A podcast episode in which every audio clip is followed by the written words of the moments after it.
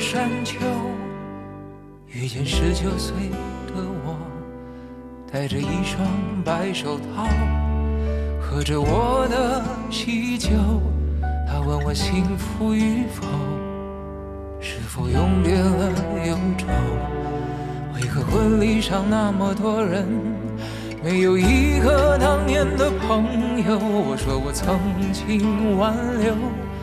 他们纷纷去人海漂流，那个你深爱的小妞嫁了隔壁的王某。我问她幸福与否，她哭着点了点头。后来遇见过那么多人，想对你说却张不开口，就让我随你去，让我随你去。到二十岁狂奔的路口，做个形单影只的歌手，就让我随你去，让我随你去，逆着背影婆娑的人流，向着那座荒芜的山丘，挥挥。北京时间的十二点零八分，这里是正在直播的文艺大家谈，来自中央人民广播电台文艺之声。各位好，我是小东。各位好，我是小昭。呃，音乐可以记录一个人的人生啊，在我们的不同的时间节点，生命的不同节点，都会有一些歌词、一些旋律给我们留下深刻的印象。呃，张艾嘉曾经说，人人心中都有一首李宗盛。其实，呃，可能真的是这样。我觉得现在我们一聊起来，可能每个人心里面都那么几句歌词或者旋律会在脑海中响起。而且人人心中也许还不止一首李宗盛啊！是的，一九五八年出生的李宗盛，七月十九号刚刚过完了他的五十九岁生日。当天呢，高晓松作词作曲的这首新歌《越过山丘》，也以向李宗盛致敬为由呢，在朋友圈刷了屏。李宗盛曾经在发行于二零一三年的《山丘》里唱道：“说也许我们从未成熟，还没能小的就快要老了，尽管心里住着的还是那个年轻人。”这个跟高晓松的形象，中年网红啊，行装偏爱黑色，内心却仍是此间少年。的形象其实多多少少是有重合和共鸣的。是高晓松曾经说啊，李宗盛可能是华语乐坛的最大的一口井。当这口井滋润到那么多滚石唱片当年的歌手的时候，他周围其实已经形成了一片森林，枝繁叶茂。这段评价听起来呢，呃，更像是同为音乐从业者从职业贡献的角度给出的评价啊。那么作为音乐的这些歌迷或者听众呢，网络上流传着这样一个点评：说少年莫听李宗盛，听懂已过完半生。这么看，高晓松自然是能够听懂。李宗盛的 这个歌是怎么回事？到年龄了，他已经到了这个岁数了哈。嗯，一起来听听高晓松作词作曲向李宗盛致敬的这首歌啊，由杨宗纬演唱的《越过山丘》。也欢迎大家随时通过互动留言的方式参与我们的节目直播，发送留言到文艺之声的微信公众号，还有机会获得我们赠出的电影票。七月二十九号，本周六。十二点三十分，万达国际影城北京丰台店文艺之声观影团将会推出《战狼二》的包场观影。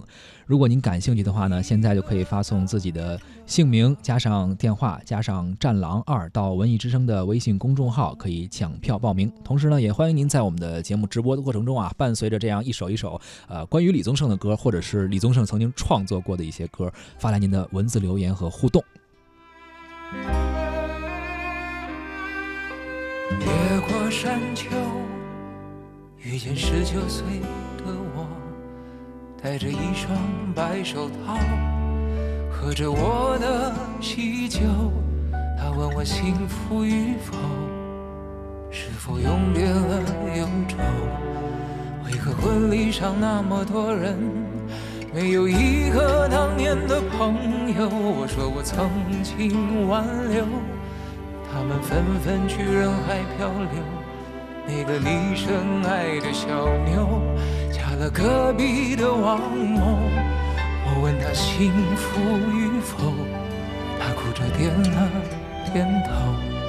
后来遇见过那么多人，想对你说却张不开口，就让我随你去，让我随你去。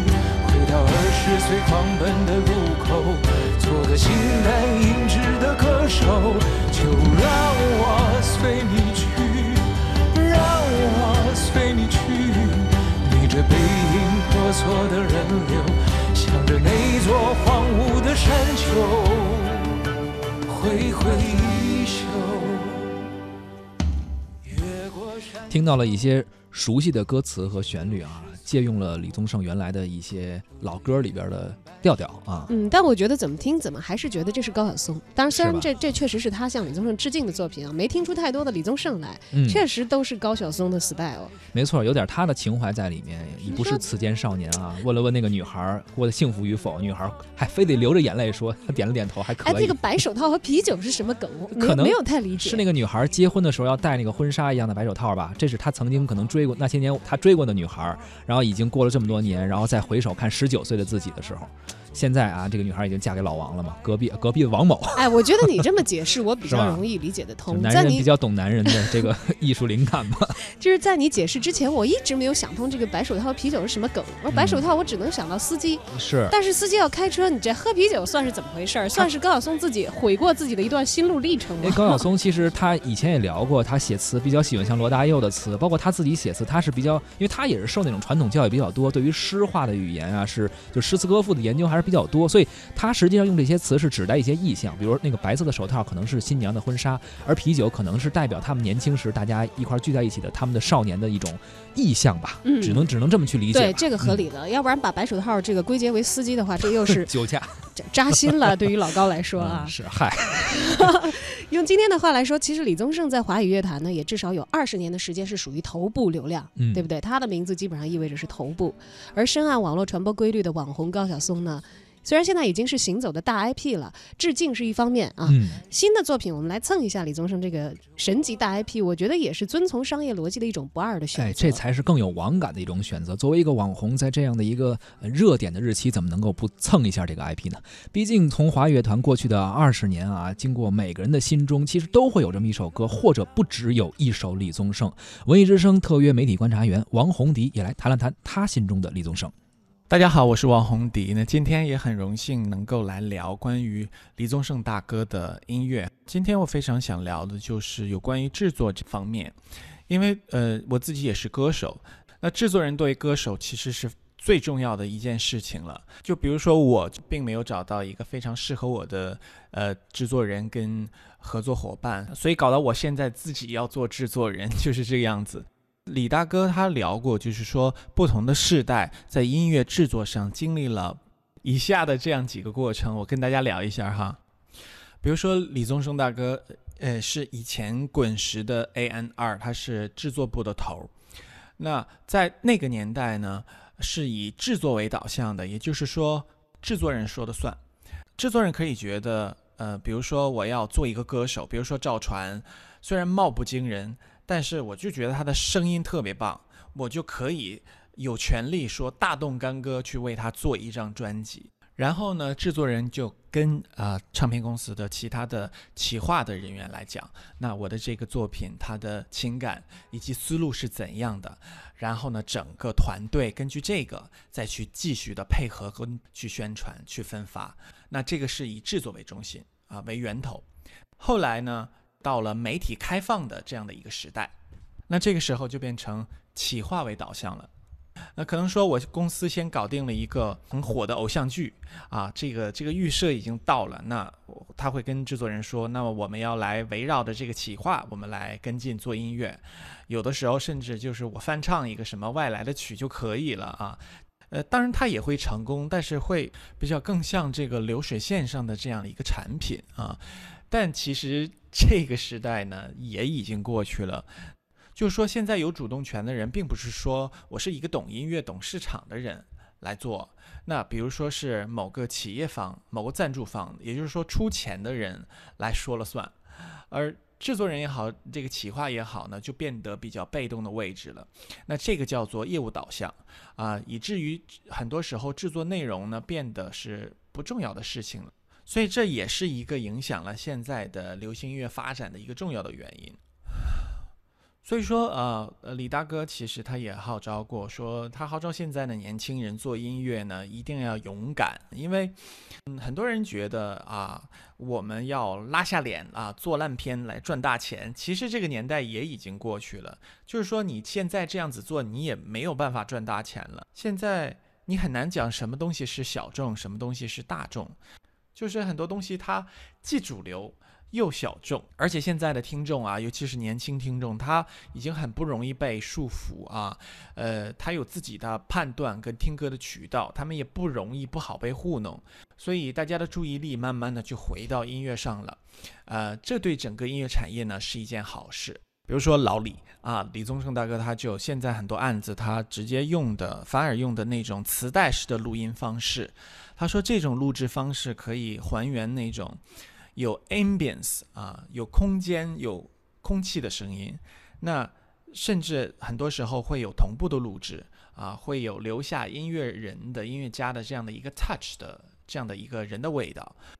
所以我是觉得现在真的是一个应该回归音乐本身的一个年代，啊，那我也以此为自勉，希望我也会有更多的好的作品奉献给大家吧。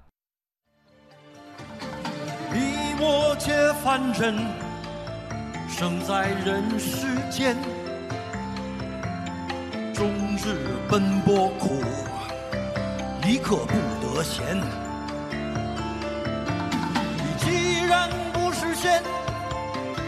难免有杂念，把道义就放两旁，把利字摆中间。多少男子汉，一怒为红颜；多少同林鸟，已成了分飞燕。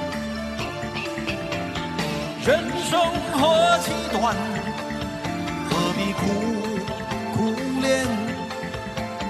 爱人不见了，你向谁去喊冤？我是曾看见这世界为了人们改变，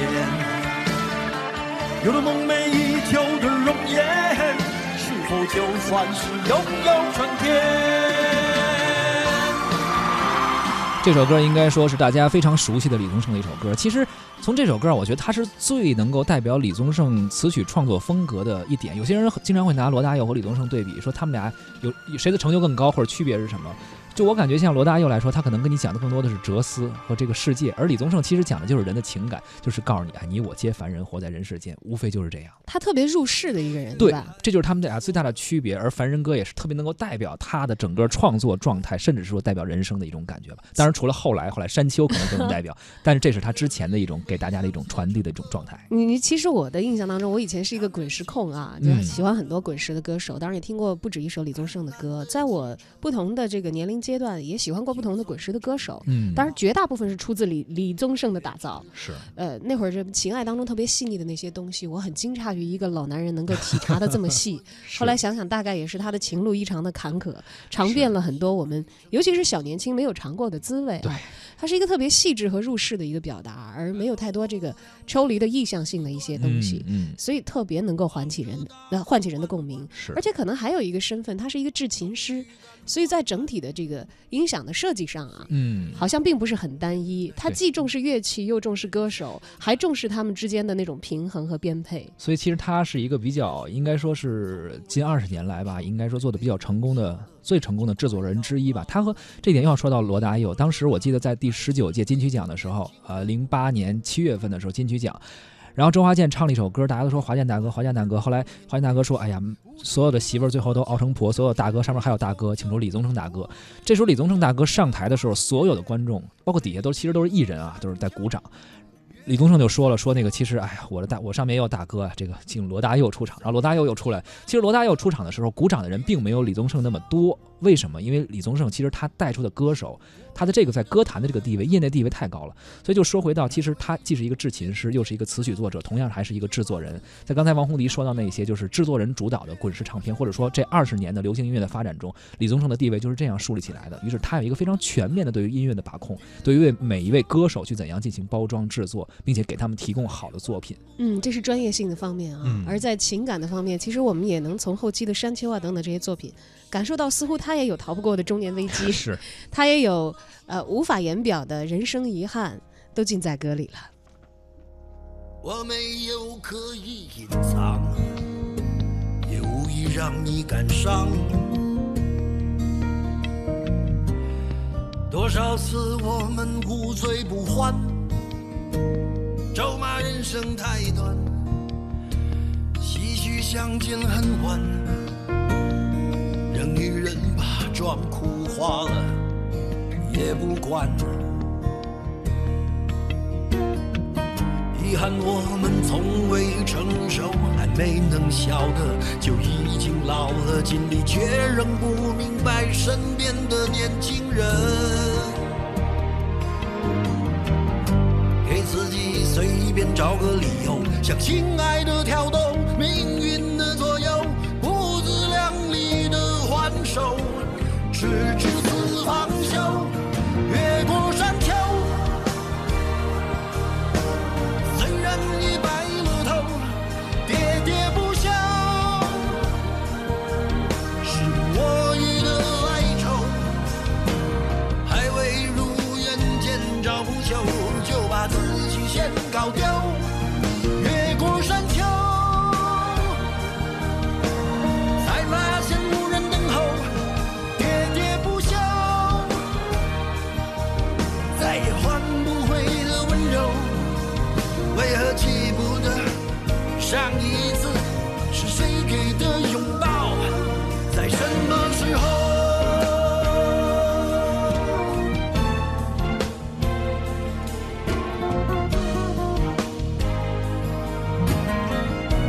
再来看一看我们的互动平台上网友们啊、听友们对于李宗盛的感受。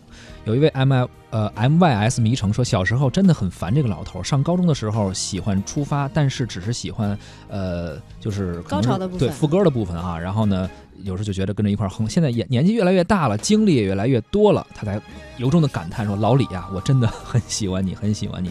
歌词中包含了太多了，我也真的永远不想听懂你的歌。哎，这可能感受自己想永远留在那个 纯真的年代啊。不想长大是吧？是。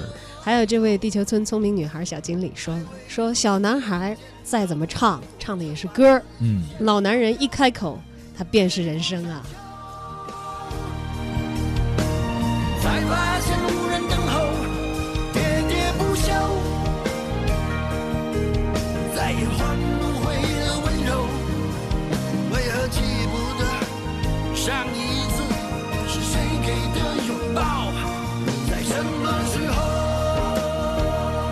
李宗盛也许已经不记得上一次是谁给的拥抱在什么时候了啊，但是，呃，即便是年轻的观众，可能不是从这个华语乐坛黄金的二十年一比一走过来的，但是由于他留下来的这些作品，还是依然在不同的时空跟他有着心灵上的共鸣。比如说这位年轻的喜欢李宗盛的朋友，最喜欢的歌曲应该是莫文蔚的《十二楼》。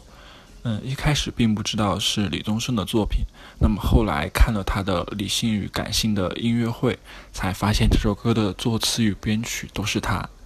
嗯，听这首歌的时候比较早，那么高中刚刚结束军训的时候吧，有一次自己在寝室里面听着这首歌，想里面的歌词，午夜里面工作完回到家，看电视，孩子。然后听着隔壁的动静，觉得一种少年不识愁滋味的喜欢，有一种好奇的欲望，觉得工作以后面对着一些这样零零散散的小事儿，然后现在可能刚工作不久，嗯，偶尔加班回来，想到他那一句歌词，工作了一整天，只喝了一碗冷汤，有一种为谁辛苦为谁甜的委屈。觉得当初想的那么多琐事，现在都是一种非常疲惫的事情，只想着赶紧回家，躺在床上什么都不做，一点兴趣都没有。从两个方向来看的话，那么这首歌会有一种特别大的变化。工作了一整天，只喝了一碗冷汤。嗯